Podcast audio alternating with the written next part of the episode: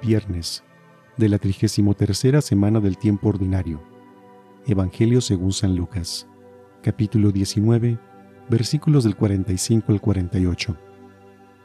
En aquel día, Jesús entró en el templo y comenzó a echar fuera a los que vendían y compraban allí, diciéndoles, Está escrito, mi casa es casa de oración, pero ustedes la han convertido en cueva de ladrones. Jesús enseñaba todos los días en el templo.